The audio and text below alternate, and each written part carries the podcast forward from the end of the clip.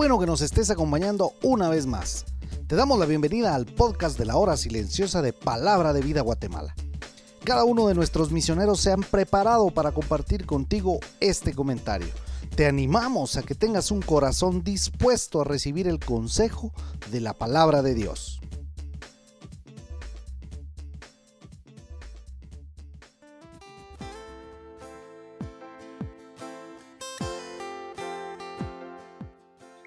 Qué bueno estar nuevamente en el comentario de la hora silenciosa. El día de hoy estaremos ahí en Filipenses capítulo 3, versículo del 7 al 14. Te saluda Oscar Fuentes del Ministerio de Palabra de Vida aquí en Guatemala y hemos estado viendo estos pasajes que son realmente de mucho ánimo para nosotros. Espero que estés disfrutando de esto. Un escritor dijo lo siguiente, que el sermón principal de tu vida lo predique tu conducta. Y hoy veremos que Pablo, después de hablar que tenía de qué gloriarse, empieza en el verso 7.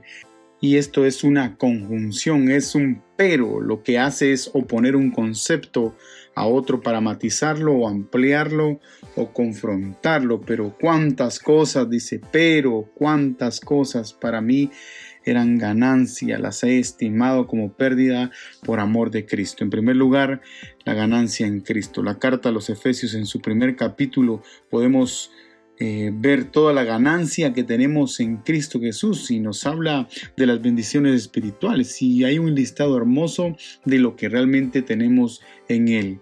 Cuántas cosas por las cuales los cristianos nos jactamos, sí o no, y realmente tendríamos que tenerlas como pérdidas solamente por amor de Cristo. Pablo había renunciado aún al conocimiento que él había adquirido estando a los pies de Gamaliel el conocimiento adquirido, lo tenía todo por basura, dice la palabra de Dios, para ganar a Cristo. Entonces ahí en los versículos 7 y 8, cuando habla acerca de la ganancia, la palabra ganancia es una palabra griega que se traduce aquí como lucrar o sacar beneficio de algo y la palabra pérdida que se traduce también como un término de contabilidad, como pérdidas que se tenían. Así era lo que decía Pablo, lo tengo todo como pérdida. Por amor de Cristo, por eso cuando la gente dice que vengas a Cristo y toda tu vida va a cambiar en cuanto a lo financiero, es una gran mentira que vemos y ahí va gente frustrada porque han creído en las palabras de estas personas más que en la ganancia que tenemos en Cristo Jesús. Luego en los versos 9, 10 y 11 menciona la ganancia de ser en Cristo y dice, y ser hallado en Él, no teniendo mi propia justicia que es por la ley, sino la que es por la fe de Cristo a fin de conocerle. La gran ganancia que tenemos de ser en Cristo es que yo puedo tener una íntima comunión con Él.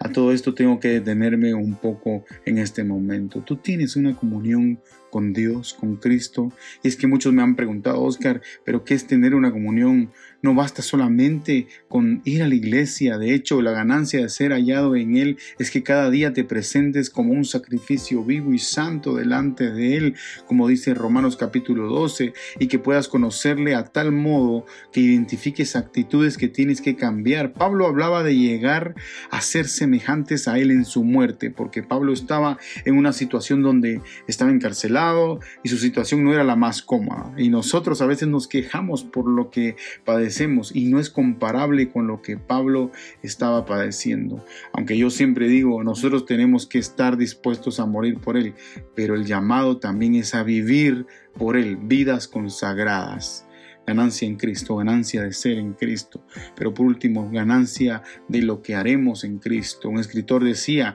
la carrera hacia la semejanza perfecta Cristo comienza con un sentido de honestidad con uno mismo e insatisfacción con su situación actual. Quizás tu situación actual es todavía tener confianza en ti mismo, en tu ego, en lo que puedes hacer, en todo lo que depende de ti y lo que hay en ti, pero no te has dado cuenta que necesitas dejar que sea Cristo. Por eso Pablo decía, prosigo, la idea de esto es la de un corredor de seguir adelante a la meta, aún no siendo el primer lugar de todos, sino el que anhela seguir en la carrera.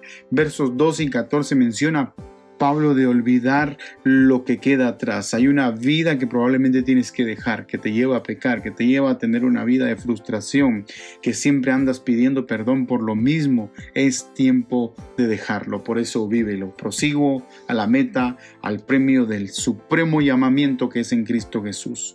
Un día el Señor nos llamará a su presencia. ¿Qué voy a responder de mi vida? ¿Será que aproveché la ganancia en Cristo, la ganancia de ser en Cristo o lo que iba a ser por Él? ¿O siempre puse excusas? Siempre fue algo más importante que Cristo. Te animo a que evalúes y que Dios te dé sabiduría para aplicarlo a tu propia vida. Que el soberano Dios bendiga tu vida grandemente.